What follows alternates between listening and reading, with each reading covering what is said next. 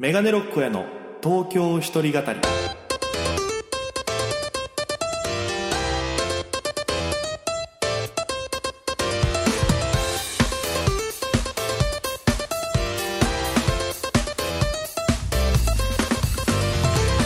さあ今週も始まりましたメガネロックへの東京一人語り。パーソナリティは私県出身で現在東京でフリーのピン芸人として活動しておりますメガネロック大家です。この番組は大都会東京へ口先一つで乗り込んだ沖縄芸人の一人語り。コロナ不況揺れ動く時代。それがどうした？メガネロック大家が聞かせる本音の東京お笑い物語が始まります。ということで第48回放送分です。よろしくお願いいたします。えー、先週先々週とえー、ゲスト会になりましてね、えー、沖縄の先輩、与座義明さんをお迎えしてお届けした放送になりましたけども、いや、めちゃくちゃ楽しかったですね。本当はね、あのー、配信ではあれぐらいの尺ですけども、もう普通に、あの、この収録してない場所でもいろんなお話させてもらって、めちゃくちゃ盛り上がりまして、えー、非常にありがたかったですし、なんだったらその2日後ぐらいに、僕その、与田さんとの放送会をね、もうその、音源編集してないやつそのまま聞いてて、あ、めっちゃ小田さん面白いなと思って家の近所のコンビニ行って出てきたら、おやくんって言われたから、パって見たら、与田さんがウーバーしてました。おい、久しぶりだねって言うけど、2日ぶりなんですよ。で、ウーバーしてて、ヨ田さんが普通にお店に入って荷物取って、そのまま原付で行くところを見ましてね。いや、なんか東京なのに狭いなと思いましたね。タイミングよと思いましたけど。えー、そんな感じで、えー、まあ2週間話したいこと結構あったんでね、えー、今週はトーク会ババッといろんなトークをしていきたいなと思いますんで、ぜひ皆様今週もお付き合いよろしくお願いいたします。さあ、ということで、えー、早速言うと、あのー、単独ライブチケット完売しました。ありがとうございます。ありがとうございます。嬉しいですね。えー、どうにか、えー、チケット40席分が全部完売になりまして。あと、まあ、招、あの、招待でね、あの、知り合いの人とか来てもらう席は別で取ってるんで、まあ、売り分は40となってたんですけど、なんとか完売いたしまして、ありがとうございます、皆様。えー、東京で初めてどうなるかなと思ったんですけど、まあ、過去沖縄でやった単独が全部ね、あの、1回目、2回目、ともに完売だったんで、絶対3回目も完売にするぞと思ってたんで、なんとか一安心というか。で、現在が8月の28とかが、月曜日に撮ってるんですけど、現時点でネタはまだ、えっと、タイトルというかこれやろうっていうのは揃ってるんですけど、まだ2、3本できてない状況です。これがピンの恐ろしいところなんですよ。直前まで悩むという。まあ、でもまあやるネタは決まってて、あとは作ってやるだけなんで、全然こっちとしては、もう、あとはもうぶっつけ本番にやるネタとかも増えてくると思うんで、これがちゃんと受けてくれという気持ちを込めながら、やるしかないっていう状況なんでね。ええー、まあ、あのー、僕は夜やるんですけど、お昼にやるバーバラ紀藤ちゃんっていう芸人がいるんですけど、え、紀藤ちゃんとこの間その、合同ネタ会みたいなのやって、まあ、あの、お互いの新着状況喋るみたいなで、お互いのネタ台本アドバイスしたり、いろんなのやったりとかして、まあ、紀藤ちゃんはもう出来上がってて、あとはチケット売るだけっていうところで。で、僕は出来上がってないけどチケット売れてるっていう、すごい、あの、ちゃんと、こう、対比がはっきりしてたんで、これちょっとマジで頑張らなきゃなと思ったんで、ぜひ皆様。一応ね、あの、配信も、配信販売も、アーカイブを、えっと、後日編集したのを売ろうかなとも考えてますんで、えー、よかったらそっちも沖縄のね、皆さんとか買っていただけたら嬉しいなと思います。あとあの、チケット買ったけど当日来れなくなっちゃったあの人は連絡もらえたら、えっと、販売は多分その、音とか、著作権の都合のやつはカットしたやつを販売で出すんですけど、えー、チケット買っててこれなかった人はその関係者用のやつをあのお送りしますので、えっと、チケット買ったけど来れないよって方は、あの、その都度連絡いただければな、当日行けませんっていうのと URL 欲しいですの連絡先をいただければなと思います。よろしくお願いいたします。あとは、あの、お札スナックが、店に並び始めると夏の終わりを感じるんですけども、えー、ちょうどね、今手元に、お札スナック、この間スーパーで見つけてね、僕があの、この世で一番大好きなスナック菓子なんですけど、お札スナック。これ作った人最高ですよね。うーん、これ大好き。もうこの時期になったらこれ大好きっていうのをとりあえず言おうって決めてたんで。ただただデブですけども。まあまあまあ。この2週間、まあ何があったかっていうと、まずあのー、二人静かという芸人が、えー、男女芸人がいるんですけど、コンビで。二人静かの、えっと、音響オペレーターをやってきまして、キングオブコント準々決勝行ってまいりましたという。あの、まあ、1回戦、2回戦ね、担当させてもらって、で、そのまま合格して準々決勝に進んだわけですよ。二人静かが。で、会場が、えっと、あれどこだ？渋谷だ。渋谷にあるヤマトホールみたいなとこだったんですよ。で、初めて行く場所で、で、音響ってその会場によって響き方違うから、ちょっと一回見ときたいなと思ったけど、もう準、準決勝っていう、すぐチケット完売するんですよ。人気だし。で、まあ行く時間もないかと思ってて、諦めてたら、えっと、知り合いの方からね、あの、フォロワーさんから2部のチケット余ってるんですけど、もらえませんかっていうのが来て、あ、じゃあ行きます、つって。で、2人さんとの集合時間もあったから、まあ、1、その2部の最初の9組か8組ぐらいだけ見れるってなって、急いで行って、チケットもらって見たんですよ。まあ、みんなすごいっすね。準、準決勝ともなると。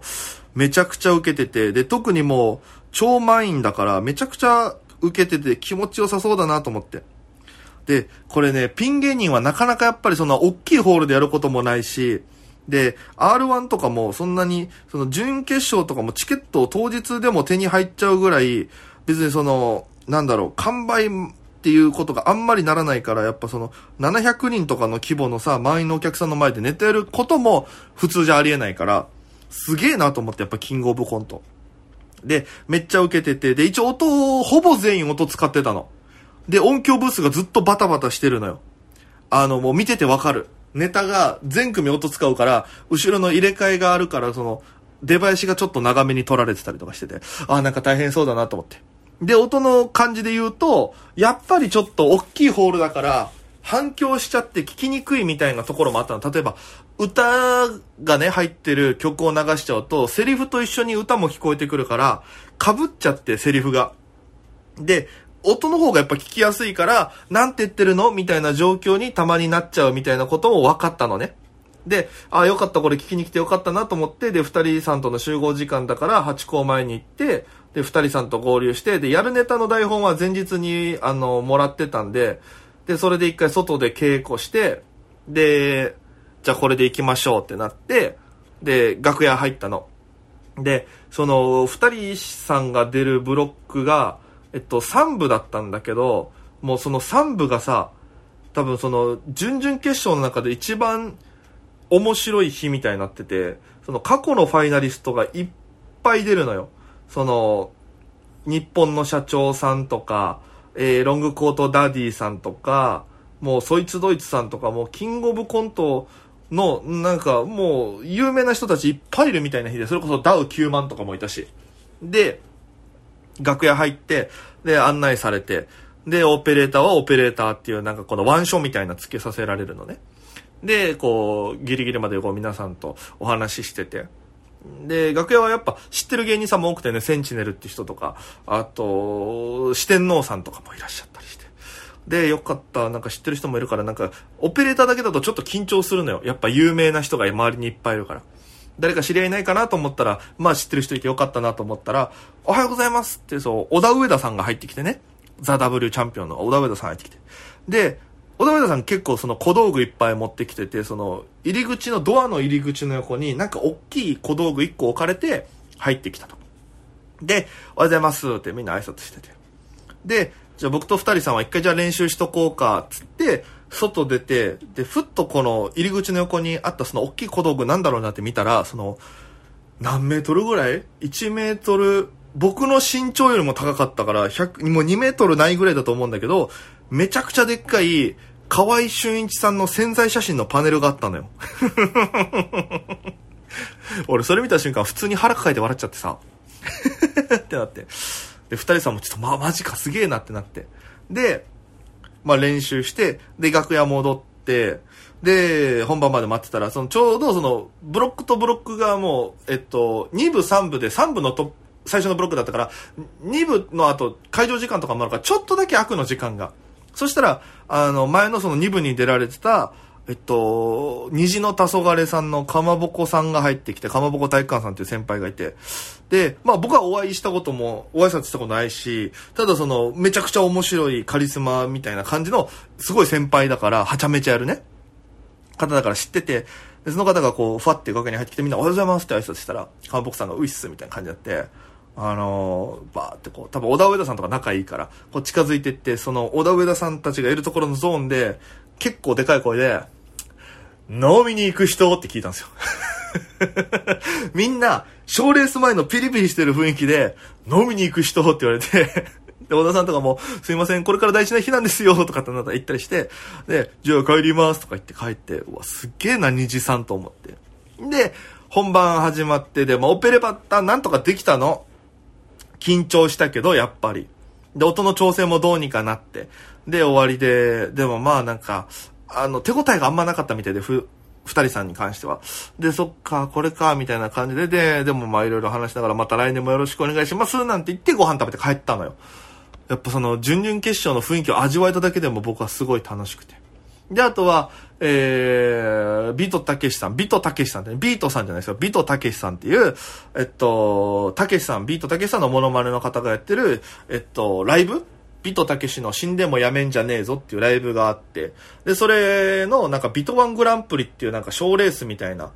大会があるからっていうので、本当に1年半ぐらい前に、なんか猫柳ロミオさんっていう沖縄の先輩に誘われて予選に参加して、で、そっから何もなかったけど1年半ぶりぐらいに決勝やりますって言って呼ばれていって、で、場所は浅草東洋館ですよ。めちゃくちゃやっぱテンション上がるわけですよ。東洋館なんてめったに立てる機会ないから。で、まあその、僕以外の方、ほぼベテランの方、芸歴も15年オーバーの方がいっぱいいらっしゃって。で、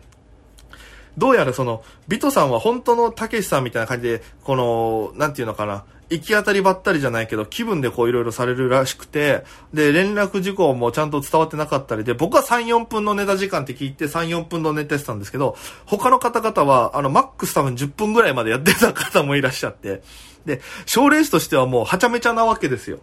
で、ベテランの方々が多いから、えっと、ゴジーラクヤマさんっていう、もうトラさんのモノマネするもう大ベテランの方がいらっしゃって。で、その人が、ヤッターマンのモノマネをやったのね。で、その後に、えー、デビ哲也さんっていうまたモノマネの方がやった時に、全く同じヤッターマンのモノマネをするっていうなんか、謎のネタかぶりみたいなのがあったりして、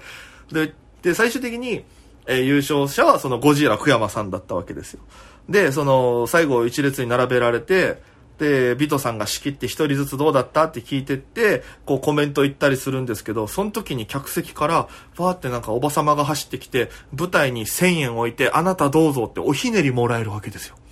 で、こういう状況のおしねり始めたから、すげえってなって。で、1、2、3、4、5、6、10名ぐらいだから10名紹介して、で、ある程度みんなもらえて、で、終わったかなと思ったら、なんか、10行った後になんかまたおばさまが前に来て2000円ポンって置いて、2番、2番って僕2番だったんで、2番、2番どうぞっつってまたそっからおひねりもらったりとかして、俺おひねり3000円ぐらいいただきまして。で、ビトさんの優勝賞金は10万円なの。で、まあ優勝したかったけど、まあ優勝できなくて。でもなんとなく、俺優勝はないなと思ったんですよ。で、まあ、受けもそうだったし、自信ないなと思ったけど、その、対象を発表する前にビットさんが、なんかその、今の賞レースいっぱい若いのが出てるけど、なかなか俺ら世代の、あのね、中堅層というかベテラン層がなかなか活躍する場がなくなってきてっていうコメント言った時点で、一番若い俺は優勝しないのなんとなく分かって で、ゴジーラさんでめっちゃ盛り上がって。で、もありがたいことにね、お弁当とかもちゃんとあって、崎陽軒ですよ。シウマイ弁当とピラフ弁当めっちゃ美味しかったな。あで、その後に、単独ライブのチケット買ってくれるっていうんで、その、久しぶりにね、15年ぶりぐらいに小中一緒だった友達に会いまして、まあ女友達なんですけど、仲良く、仲良かった子ね。で、会って、で、もうあの頃と顔が変わってなくて、えってなってめっちゃこう嬉しくなって、で、喋って久しぶり元気だったみたいな。で、喋り方も顔もトーンもあの頃と一緒だからさ。ずっと喋っててなんか懐かしいんだけど、やっぱその仕事の話をね、したりするから、なんかその、ちょっとエモくなるというか、本当に大人になっちゃったんだなっていうのを感じて、で、いろいろこう意見交換してお互い頑張ろうね、みたいな感じで話して、で、こうちょっと元気もらいましてね。で、それがこの間の金曜日なんですよ。で、今度の、その次の土日が、僕、高円寺がね、あの、バイト先なんですけど、高円寺が、あの、阿波踊りっていうのをやってまして、あの、まあ、お祭りなんですよ。高円寺阿波踊りっていうのがあって、で、これが、毎年8月下旬の最後の土日に開催されるっていうお祭りで、ただ、その、ここ最近コロナのせいで、ちゃんと開催されるのが4年ぶりだったんです。だから僕、東京来てからは、高円寺阿波踊りあるよって聞いてたけど、一回もそれが開催されてなかったの。初めての阿波踊り。ね？めっちゃ楽しみなわけですよ。でも、あの、やっぱりすごい混み具合がすごいとか、やっぱり人がすごいっていうのは聞いてたから、ちょっと怖くて。で、僕はその日午後予定あったから、朝の6時から、えー、お昼12時まで働く時間帯だったんですけど、あの、来るお客さんがさ、レジに、あの、常連さんとかちょっと一言、あの、喋ったりするんだけど、その時に、今日大変だと思うから頑張ってねってみんな言うの。そんなになんだと思って。で、まあ、高円寺そのバイト先の近くにギャングっていうね、あの、串カツ屋さんがあってよく行くんだけど、そこの、そのテンション、店主の森蔵さんと喋ってる時とかも、なんか今日めっちゃ人来るみたいですね、つったら、あ、そうだね、つって。なんか、えー、土曜日で50万人、日曜日で50万人、計100万人ぐらい来るらしいよってさらって言って、マジっすかってなって。で、そしたらこう、お昼に近づくにつれて、だんだん人が多くなるの。まあ、普段から、えー、人は多い方だと思うんだけど、さらに見かけない人がいっぱい来るというか、浴衣の人がいっぱい来たりして、おにぎりとかも買ったりしてて。で、なんだったら、レジ、1レジ、2レジって2つしかないのに、3レジっていうのがまあ導入されて、もうめっちゃ混むから、この日だけね、祭りの2日間だけやるレジも来たりしてて、すごいなと思って、だからいろいろ聞いたら、この徳島の阿波踊りに次ぐ、大きい祭りになるわけ。阿波踊りの。で、えー、東京周辺で言うと最大規模っていう感じで書かれてて。で、その、駅も大変になるっつって。で、どうなるかっていうと、出る人はみんな、もう、その北と南ってあるんだけど、南にしか出れないの。で、北はもう帰る人専用の入り口になってるわけ。で、入り口が完全に分かれてるから、高円寺北に住んでる人は、あの、その、一個手前の中野で降りるか、もしくは阿佐ヶ谷で降りて帰るっていう高円寺を使わないっていう選択肢を使わ選ばないといけないぐらい混むってなってて。で、俺はもうその日は絶対駅に近づかないって決めて。で、バイト終わりは、まあ、知り合いの人に、まあ、会う用事があったんだけど、それは、あの、西武新宿って全然関係ないところ使っていって、で、それがもう早めに終わったから、夕方ちょっと見てみようと思って、阿波踊り見に行ったの。そしたらさ、もう場所取りしてる人たちでいっぱいしてるわけ。で、いつから場所取りしてるかっていうと、その道のね、この、ま、その道路を封鎖してみんなでこう踊るんだけど、歩行天みたいな感じで。その道路脇、歩道のところにブルーシートとか椅子を、えー、2日前とかから置いてそこでずっと過ごして阿波踊り見るっていう人もいるらしくて。すごいっすねって話して。で、なんか、コンビニに来る常連のおじさんとかと喋ってた時になんか、その、高円寺のその、通、その、なんていう、商店街側に住んでる人要はその、阿波踊りで通るとされてるルートはもう毎年決まってるんだけど、その周辺にアパートとかマンション建ってるんだけど、そこに住んでる人は、もう阿波踊り大好き人間だからみたいな。そう、毎年その自分家のベランダから、こう、阿波踊り踊ってる人たちを下からこう見るっていう、その特等席を手に入れるためにあそこに住んでたりするんだよって言われて、そんだけ阿波踊り好きな人いっぱいいんだって、こう、びっくりもしたりして。で、こう始まってったら確かにこう盛り上がるんですよ。で、やっぱり4年ぶりだから人も多いし、で、やっぱり踊ってる人たちの熱量もすごいから、あの、どうしても見れる席と見れない席とか、じゃあここで止まってくださいだけど、その、そっからちょっと外れたところで見てる人たちもいるわけ。そしたらその、阿波踊り踊ってるお兄ちゃんが、その、ちょっと離れた人のところまでこうやってきて、満勤で踊って、終了の笛が鳴るまでずっと踊り続けてたりとか、もうなんか、熱量というかファン差もすごいわけ。で、わ、すごいな、こんな祭りあったんだと思って。で、知り合いの出店とかそれこそギャングで軽く飲んだりして、なんだったら酒ガチャっていうのやつだからお手伝いとかもしたりしてね。で、酒ガチャ1等がビール大ジョッキというかメガジョッキのビールが当たりで、大外れは本当に100個ぐらい入ってて10個しか入ってないテキーラなんだけど、俺そのテキーラ引いちゃって。で、普通ショットでちっちゃいグラスで出てくるかなと思ったら、そこの店員のお姉ちゃんが、お待たせしましたつって、湯飲みの3分の1ぐらいの量のテキーラ入れてて。まずショットじゃないんだっていうのから始まって。で、湯飲みってなって、絶対これ俺無理ってなって、常連の友達がいたから、ちょっと、半分こしようっつって。で、俺グッて飲んで、その子グッて飲んで乾杯して、めちゃくちゃ楽しかったけどね、それも。含めて、まあなんか、高円寺って改めていい街だなっていう。そういうのも感じましたね。この数週間の間でいろいろありました。20分間ノンストップで喋ったわ。ちょっと一瞬コーヒー飲みますね。いやー、なんやかんやあったからいろいろ喋りたかったんでね。バッと喋りましたけど。まあ、あのーこんな感じの2週間でございましたということで、えーお聞きいただきありがとうございますということで、今週はがっつり特会でございました。えー、ありがたいです。本当に聞いてくださって。そして間もなく50回を迎える。なんだったらもう10月ぐらいからこの番組始めてるから、やがて1周年というところが近づいてるわけですから、1周年はね、またちょっとゲストさん呼んで、いろいろわちゃわちゃ楽しい放送をお届けしたいなといろいろ計画しておりますので、そちらの方もぜひ楽しみにしていただければなと思います。えー、こんなところですかね。告知もまあ、ライブあるんですけど、SNS などで、えー載せてますんで、ぜひチェック、Twitter、いや、X ですね。X などに、えー出演スケジュール載せてますんでよろしくお願いします。そして皆様からのメールなどの感想もお待ちしております。メールアドレス、すべて小文字、megane69 アットマーク、r 沖縄 .co.jp megane 数字69アットマーク r okinawa.co.jp で、X からは、ハッシュタグ、東京一人語り、ハッシュタグの後に東京、かんえー読詞の読に、えー、語るで東京一人語り漢字4文字となっております。ぜひぜひ皆様からの、えー X、そしてメッセージお待ちしております。よろしくお願いいたします。ということで、今週はここまでです。また来週お耳にかかりましょう。それでは皆様、また今夜、バイバイ。